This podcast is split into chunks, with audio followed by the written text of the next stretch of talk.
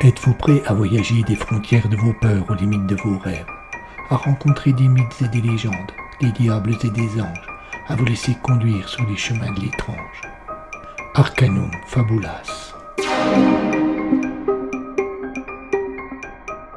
Saison 5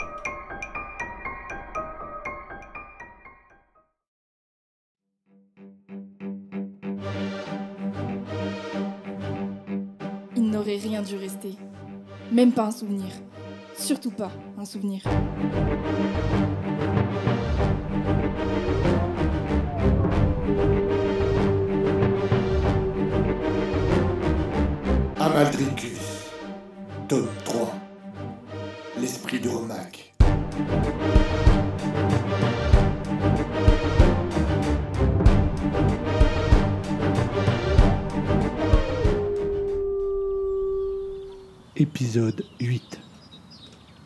La jeune aide-soignante se pencha vers sa collègue pour lui parler à voix basse. Il a bougé.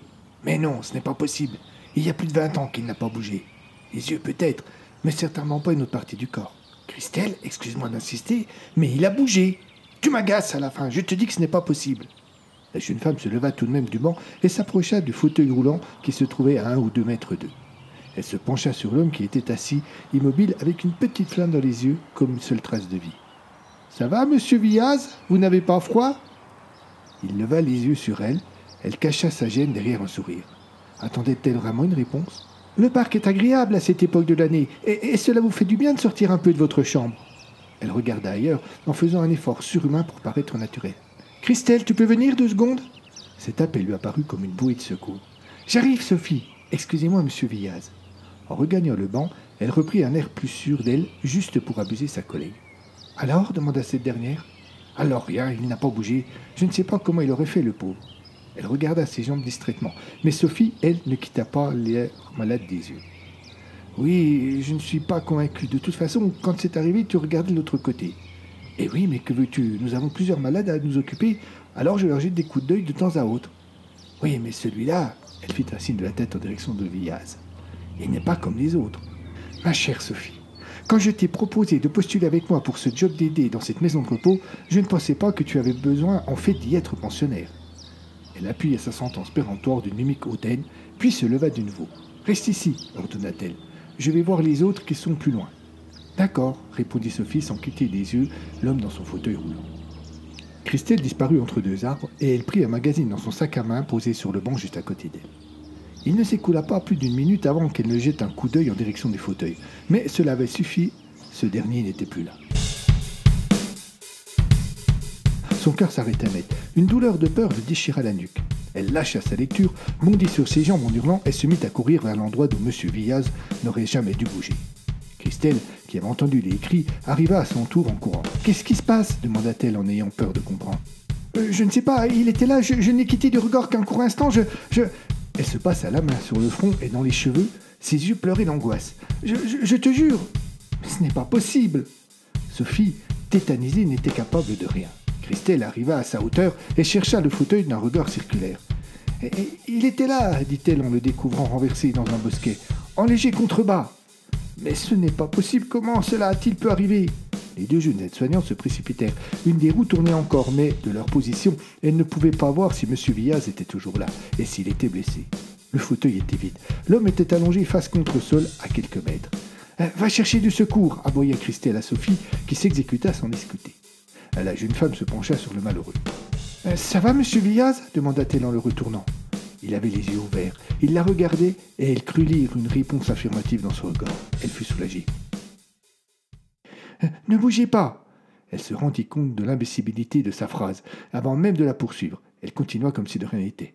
Ma collègue est allée chercher du secours. Les yeux de M. Villaz quittèrent la jeunette soignante et allèrent se perdre dans le forêt, juste à côté de l'endroit où on venait de le retrouver.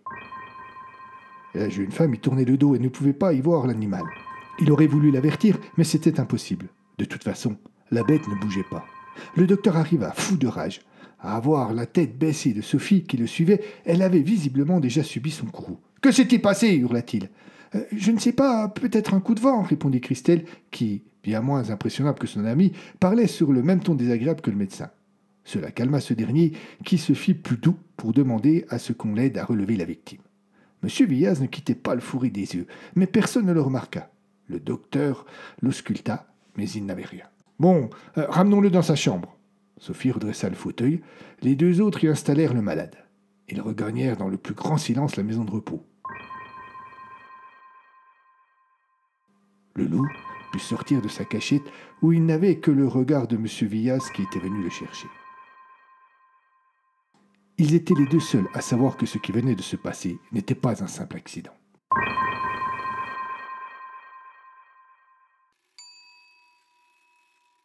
Patrick nous rappela les uns après les autres en fin d'après-midi. Au téléphone, il avait un ton posé avec des accents de mystère. Il ne se perdait pas en paroles inutiles, le minimum. Son nom, une heure, un lieu. Puis il raccrochait sans nous avoir laissé le temps de réagir. J'étais chez moi avec Madeleine et, comme elle me connaissait bien, elle n'eut aucun mal à comprendre que quelque chose me travaillait. Tu as un souci? demanda-t-elle. Non, rien, lui mentis-je. Elle parut réellement embarrassée par ma réponse, et je vis une colère froide l'envahir en moins d'une seconde. Écoute, Karen, depuis ton accident avec ces quatre imbéciles, elle les appelait toujours ainsi, mais je pense que c'était surtout de la jalousie. Tu es encore plus distante que tu ne l'étais depuis que tu sors avec Crétin numéro un. Ce nom-là, c'était l'apanage de Christophe. Si elle n'appréciait pas beaucoup Fabien, Damien et Patrick, ses sentiments envers Christophe ressemblaient carrément à de la haine. On ne se voit plus. Tiens, regarde, si je n'étais pas passé aujourd'hui, tu serais venu me voir? J'ai un peu honte avec le recul, mais je dois l'avouer, je n'écoutais que d'une oreille distraite ce qu'elle me racontait. J'avais des préoccupations qui me semblaient alors bien plus graves. Je ne répondis donc affirmativement à sa question que d'un geste distrait et détaché de la tête. Elle s'en contenta et poursuivit. Oh non, tu ne serais pas venu, j'en suis certaine. Il y a déjà plusieurs jours qu'on ne se voit plus. Et puis, tu es bizarre. Mais quand tu es avec moi, c'est comme si tu étais ailleurs. On n'a plus la complicité que l'on avait avant. Bon, ça y est, tu as fini ta crise de jalousie? Je compris aussitôt dans le silence lourd et empreint de surprise qui suivit que j'avais dit une idiotie. Mais c'était trop tard, le mal était fait. Je pus deviner dans les yeux de celle qui avait été jusqu'à présent ma meilleure amie les prémices d'une pluie de larmes portées par la colère et la douleur. J'étais désemparé. Elle avait essayé de me parler, de consolider le dernier et mince fil de notre amitié, et moi j'avais tout balayé d'un revers de répliques agacées et injustes. J'avais beau chercher, aucune phrase ne me venait plus en tête, comme si mon cœur interdisait à mon cerveau de parler, de peur qu'il ne dise encore ce qu'il ne fallait pas.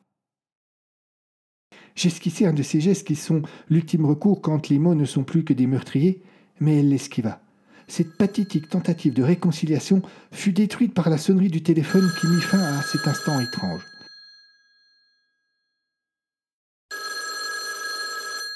J'allais répondre. J'entendis la porte claquer. À cet instant, je ne savais pas si je la reverrais. C'est Christophe qui m'appelait pour savoir si j'avais eu Patrick et ce que je pensais de son attitude. Nous discutâmes un long moment et quand nous eûmes terminé, j'avais presque oublié ma querelle avec Madeleine.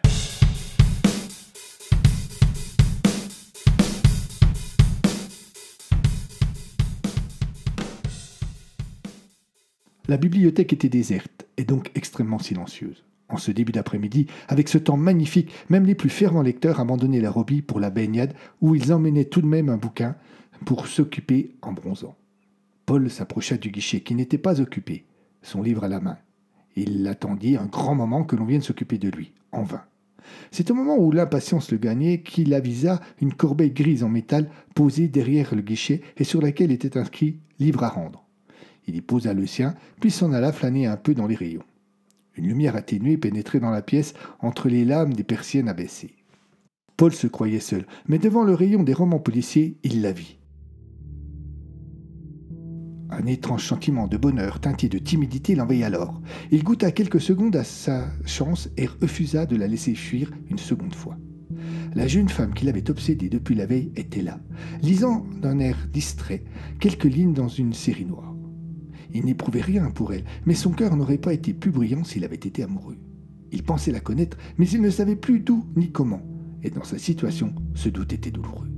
Dieu merci, cela n'allait pas durer. Quelques pas, un peu de courage, et il saurait.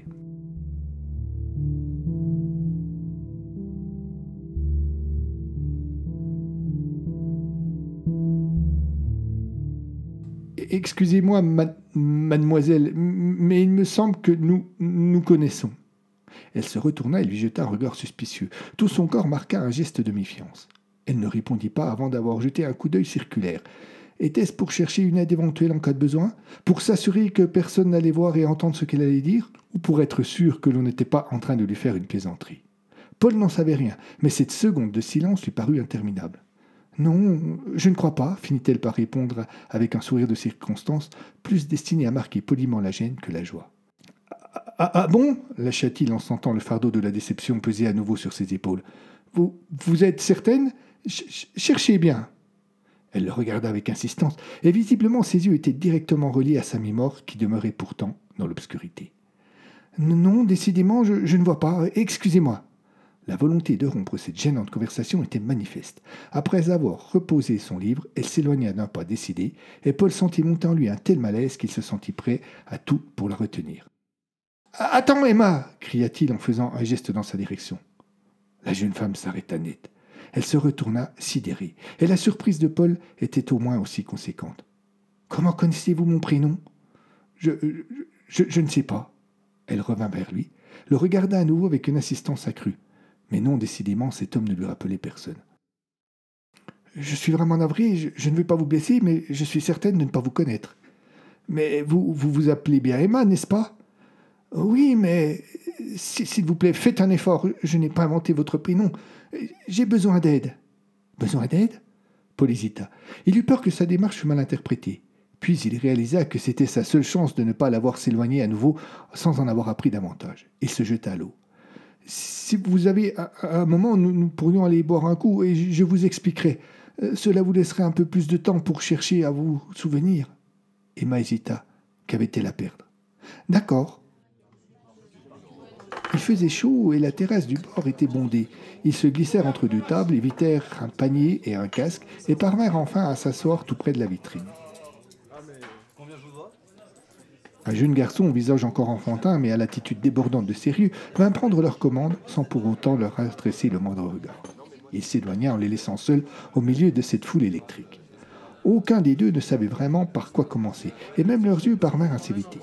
Quand ils se croisèrent enfin, Emma eut un sourire gêné qui demandait poliment Mais on fait quoi là Et un diabolomante et un radeau fit le jeune garçon en posant les deux verres sur la table, juste avant l'addition.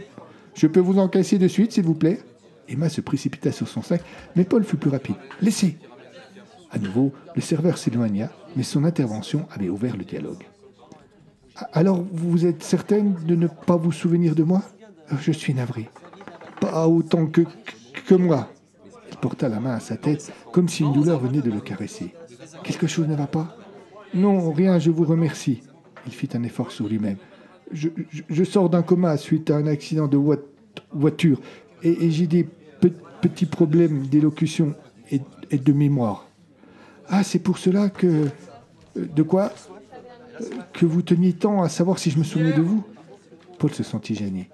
Il voulut se donner de la constance en se redressant un peu, mais une nouvelle douleur qui vint lui déchirer la tête l'en empêcha. Oui, souffla-t-il difficilement. Quand je vous ai croisé, votre visage, vos, attitudes, tout m'a m'assurait que nous nous connaissions. J'ai oublié les lieux, des faits, mais je ne pensais pas que des gens... Peut-être vous êtes-vous trompé, tout simplement. Je connais votre prénom, Emma. Ce fut au tour de la jeune femme d'être mal à l'aise. Elle n'avait vraiment aucune explication à ce mystère. Parlez-moi de vous, lui demanda Paul. cela m'aidera peut-être. Vous avez des enfants? Vous êtes marié? Non, je, je n'ai pas d'enfants. Son visage se ferma. Et je suis veuve depuis l'année dernière. Ah, je suis désolé pour le commissaire. Emma lui jeta un regard noir. Qu'avez-vous dit? Que j'étais désolé. Vous avez dit Désolé pour le commissaire, mais, mais comment saviez-vous que mon mari était commissaire de police? La phrase était sortie de la bouche de Paul avec le plus grand naturel, et quand il réalisa ce qu'il avait dit, il fut encore plus affolé. Il ne connaissait aucun commissaire. La douleur dans sa tête se fit encore plus virulente, et la phrase suivante d'Emma, il ne l'entendit qu'en écho. Je me demande si je ne suis pas en train de me faire avoir, s'exclama la jeune femme en se levant. Mais, non, je, je vous jure, protesta-t-il avec toutes les peines du monde. Un tremblement lui saisit le bras, et puis plus rien, le noir complet. Allongé sur le sol, pris de convulsions impressionnantes, Paul faisait une nouvelle crise sous le regard perdu d'Emma et d'autres clients du bar. Le patron de ce dernier eut au fait d'appeler les pompiers, qui furent sur place avant que le ne se réveille.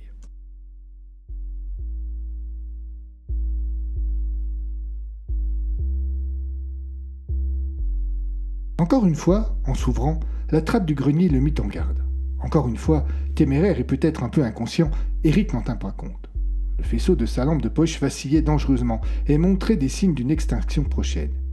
Il était déjà bien heureux qu'elle marche, car le jeune docteur l'avait trouvé quelques heures plus tôt, perdu au milieu d'un tiroir qui n'avait pas dû être ouvert depuis très longtemps. Il ne voulait surtout pas allumer la lumière du grenier. Il avait attendu tard dans la nuit pour être certain que sa grand-mère dormait. Il n'allait pas prendre le risque de la réveiller. À peine tiré de la pénombre par un jet lumineux hésitant, le grenier avait quelque chose de terrifiant, et même si Eric ne croyait pas aux fantômes, un petit pincement au cœur ne le quittait pas. Par le vieux Vélux mal isolé, on percevait les bruits de l'extérieur. Le miaulement d'un chat, quelques chants de grillons et l'étrange silence de la nuit. La lumière croisa le carton qui vomissait les vieux journaux. Visiblement, depuis sa dernière visite, il ne les avait pas bien rangés. Il s'approcha, en pria au hasard. 10 août 1962.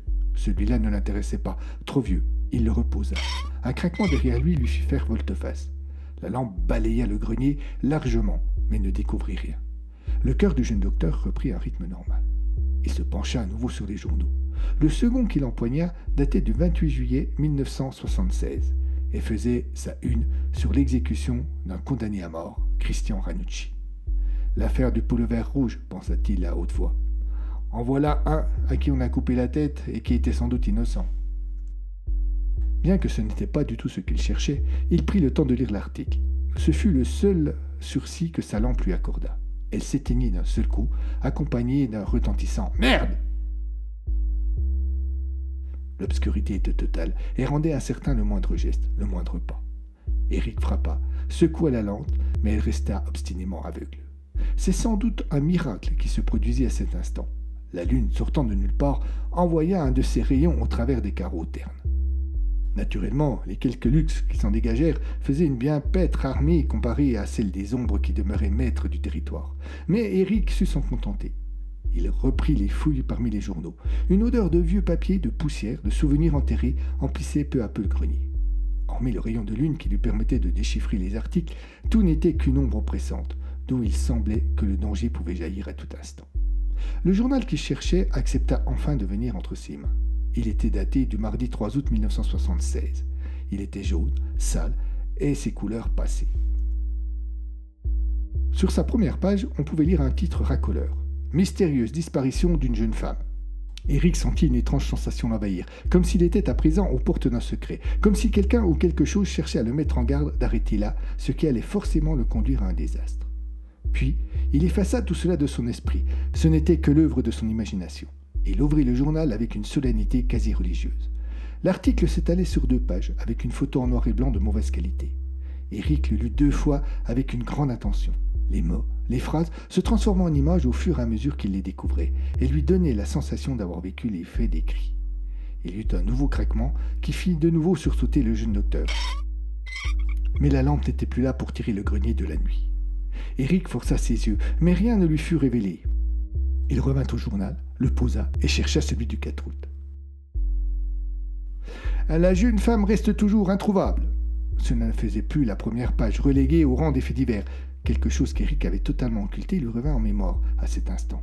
À cette époque, il était chez ses grands-parents. Sa grand-mère le lui avait déjà rappelé, et il revoyait désormais très nettement son grand-père, assis à la table de la cuisine, le journal posé devant lui, le mettre solennellement en garde.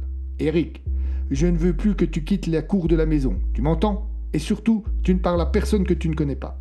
Toute la peur qui avait pu habiter le petit bonhomme d'une dizaine d'années qu'il était alors revint en lui aussi fraîche qu'en ce soir d'août, vingt ans auparavant.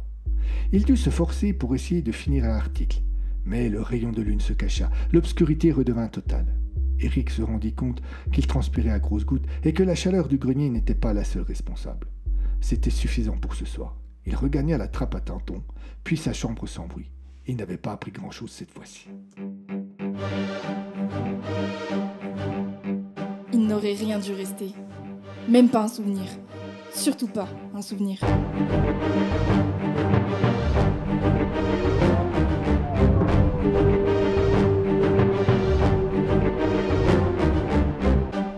À suivre.